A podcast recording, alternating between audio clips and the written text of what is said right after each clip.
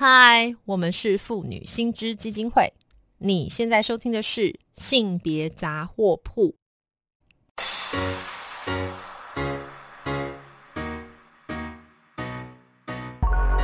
从生活看性别，与你分享生活中的性别故事。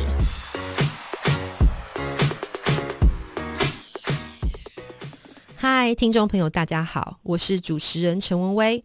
接下来的单元是从生活看性别，我们将邀请来宾分享生活经验或是个案故事，跟大家分享生活各个面向当中的性别议题。那今天我们很高兴邀请到的呢是。东吴大学社会工作系的教授洪慧芬，那慧芬她同时呢也是我们妇女薪资基金会的董事。那我想先请慧芬跟大家打个招呼，Hello，慧芬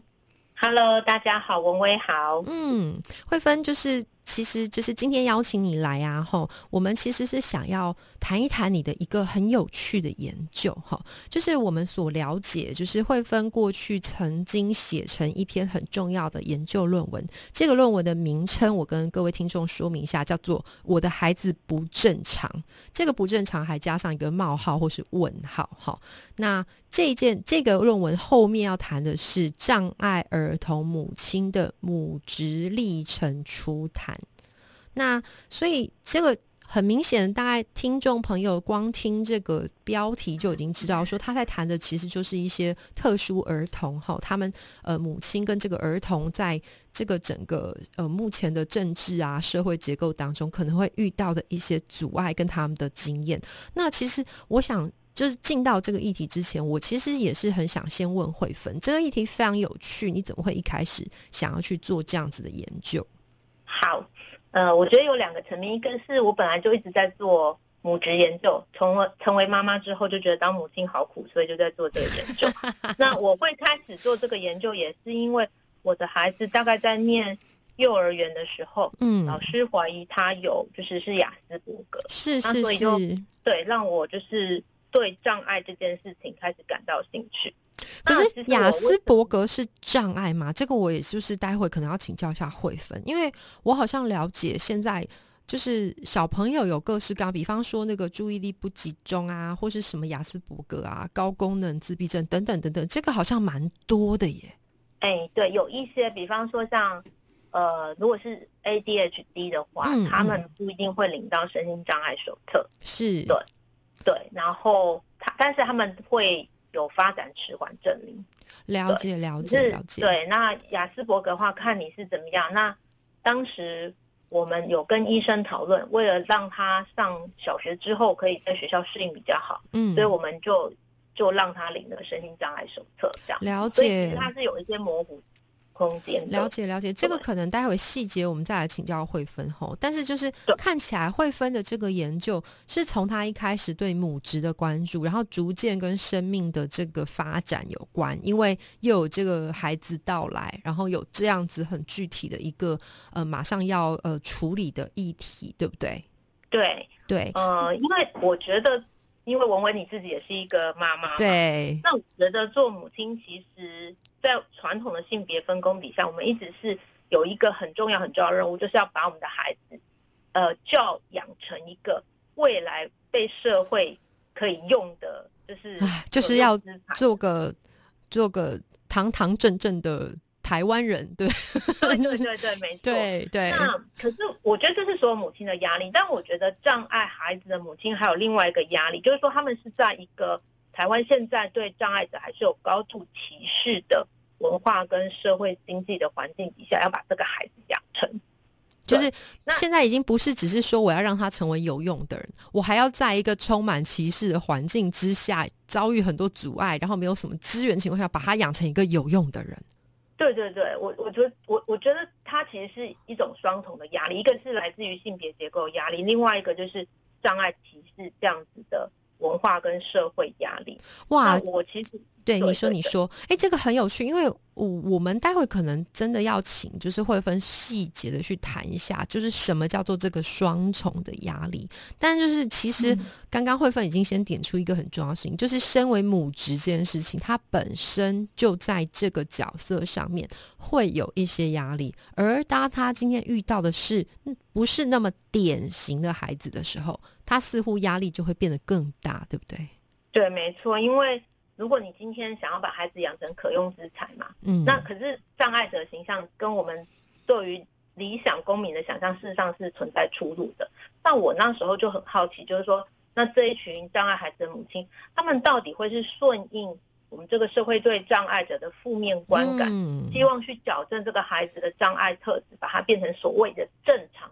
对还是说他会作为一个倡议者，希望去对抗这个社会在障碍歧视之下对他孩子的不公不义？这个是我最初想要做这个了解了解，这这真的很有趣。因为其实老实说，我我我想我自己身为一个母亲哈，就是我们每个小孩都有不同的特质嘛哈。那当今天你嗯遇到自己的孩子特质跟别人不一样的时候，我今天究竟是要捍卫我的小孩，说，哎，我这个小孩子就是与众不同，没有什么不对，还是说我今天要嗯顺从刚 我们一直在谈，变成一个堂堂正正的台湾人的这种可造之才的这个压力，这确实是一个很有趣的问题的开端呢。哈，那所以顺应这个问题，呃，我所了解，因为我自己稍微也阅读了一下这个这个研究，哈，我我没有注意到，就惠芬采取的方式其实就是去访谈，总共有八嗯位有这样子的经历的母亲，对不对？可不可以请惠芬稍微说明一下你这个访谈的历程？然后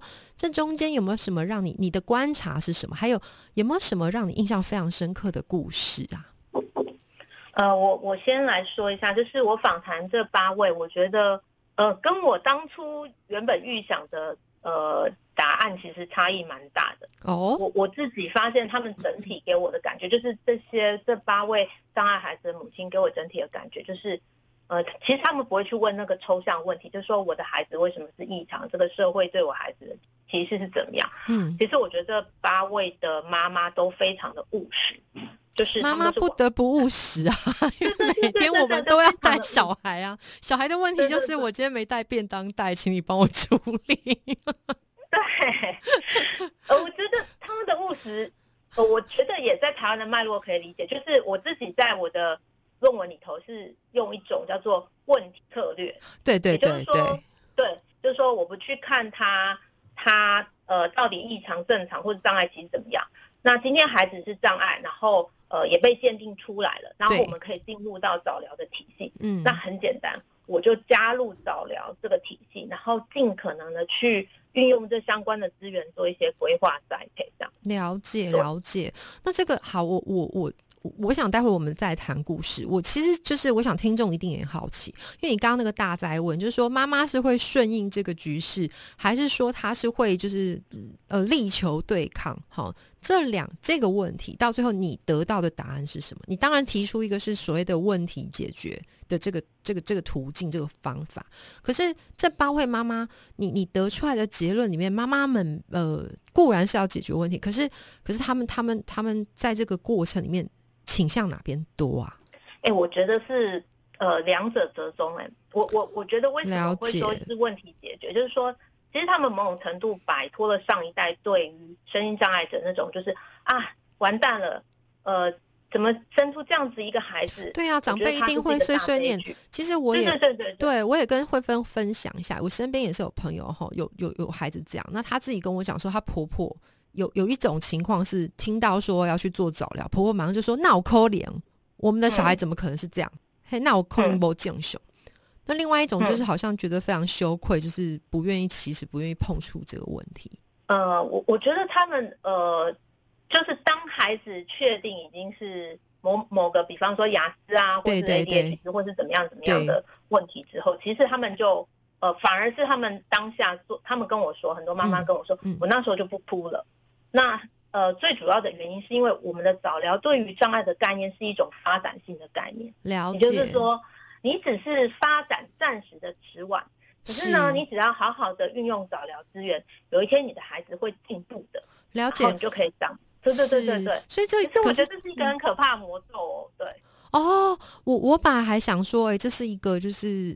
这是一个就是前面的目标，然后我还想说，在这个情况下面，然后阿公阿妈，比方说比较传统观念，觉得这就是病嘛，哈，觉得就是这个就是贴标签嘛，哈。但是怎么听起来好像会分觉得说，哎，这反而是个魔咒啊？可不可以说多一点？我觉得他他是他当然有他进步的地方，就是说我不相信他是命定悲剧，我觉得他是可以改变。是，可是我说他是魔咒，是因为你母亲就会觉得说，哇，原来只要我够努力，我的孩子就会进步。是，所以它就是一种魔咒，驱使母亲不断的投入早疗资源的整合、盘点、规划、监督，就是非非常非常。需要花非常非常多的资源跟力气的。了解。我当时访问了八位妈妈，嗯，其实大概有六位都是有工作的，可是这六位大部分都是在所谓的非竞争性的劳动市场，也就是说。其实不需要他们花非常多力气在工作上，可以维持比较高度的工作跟家庭平衡啊。但我我必须要承认，我访的都是比较是中产阶级的妈妈。那他们有一些其实，在他们孩子出生之前是比较工作狂取向，但他们都跟我说，他们为了孩子，让孩子不要。就是可以养成一个独立之人，可用之才。嗯，他们几乎把他们所有的时间都投注到孩子身上，这样。所以这个图像很鲜明，哎，吼，就是说他就是一个可能婚前他是为自己的工作，甚至他自己能力上也很好，然后结果因为有了一个就是所谓比较特殊的孩子，那变成有这个母职压力之下，他他可能也不是说被迫，但是说好像内在他就有一个这种想象，就是说，哎，我要投入更多时间跟精力。在孩子身上，是是是，好像我看到的图像是这样。那这件事情，呃，跟就是慧芬刚刚提到这种双重压迫有关系吗？对我觉得，我觉得当然跟双重压迫有关。就是说，呃，因呃，第一个部分哈，就是说，我们的我们这个社会对障碍者是不友善的，对，非常非常不友善。其实台湾的如果有些统计数据的话，大家有可以去看，其实台湾障碍者的贫穷率非常的高。然后其实，就算我们不用去看统计数据，我们也可以想象，一个障碍者其实他之后要在劳动市场找到工作，稳定的工作，对，非常困难。是是是，那这是一个压力嘛？对。可是如果你今天是一个母亲，你在你必须要把孩子养成可用资产，你当然会焦虑他的未来。对呀。你在想说，这孩子长大之后可不可以找到一份好的工作？就他能不能养活自己呢？对他为什么养活自己？所以他对他来说，他他又不可能活一辈子陪着他一辈子。那最最能够减轻他焦虑的状态，就是我在我活着的时候，尽可能运用这些早疗，或者是之后进入特教体系之后，所有的资源，把他确保他在他死前可以成为一个独立之人。所以我才会说，这其实是一种双重压力之下，然后配合早疗体系的一个可怕的。了解，可是这个其实说起来也蛮有趣。我想要就是跳出来比较乡民式的问一个比较拔辣，就是门外汉的问题。那可是说实在话，我自己当然是妈妈了哈。那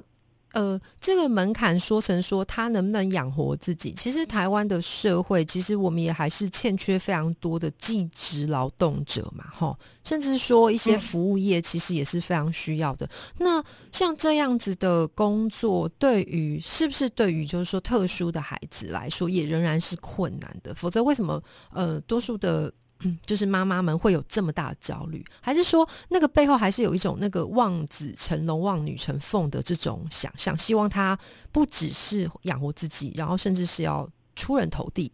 哎，我我因为我只访问八位，是是是，不能说推论性的说法，但是我必必须要为这八位妈妈说话，是我觉得他们已经抛开了望子成龙、望女成凤。了解，了解。对，那但是为什么他们会觉得说他们还是这么的焦虑？是因为我觉得在台湾，如果你是做底层劳工，其实你的薪水是不足以养活自己的。因为我觉得跟我们台湾的劳动市场，其实那个基本安全的保障不足，还有我们的社会福利，事实上也没有透过一些补充性的所得，确保这些在底层劳动市场的人有足够的。薪水可以让自己过一个蛮有尊严的生活，其实这些妈妈都看得非常清楚。说实在话，在他们对，对不起，对不起，你说，我说他们不在，他们像有一个妈妈跟我说，我其实不在我的孩子去 Seven 当店员，我觉得这也是一个对人能够贡献的工作。嗯，可是他很清楚知道你在 Seven 当店员，其实你的薪水可以过一个什么样的生活，这样。所以他们当然非常焦虑。所以看起来就是说，这个背后就是如刚刚慧芬说的啦，就是说这个母职焦虑，然后再加上我们的这个社会歧视，以及就整体的社会政策面，并没有一个很好的劳动的保障的这个网络，对不对？所以整体你所这个研究所看到的就是这样子的一个问题，好。那所以其实也蛮好玩的。那我们知道了这个现象，其实我想听众朋友一定也非常关心，就说呃，假设假设，就是说刚好听众他们也有。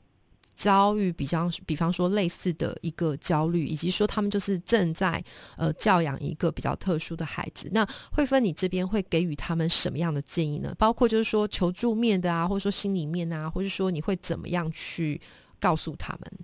嗯，我首先会告诉他，就就个人层面，就是说呃，一定要带着孩子去做鉴定。好，那为什么我说这件事情很重要？是因为我们所有的跟声音障碍的福利，都是你取得那个声音障碍的手册或者是发展之完的证明之后，它的资源才会跟着进来。是。那这个资源进来，除了可以缓解你经济压力，最重要是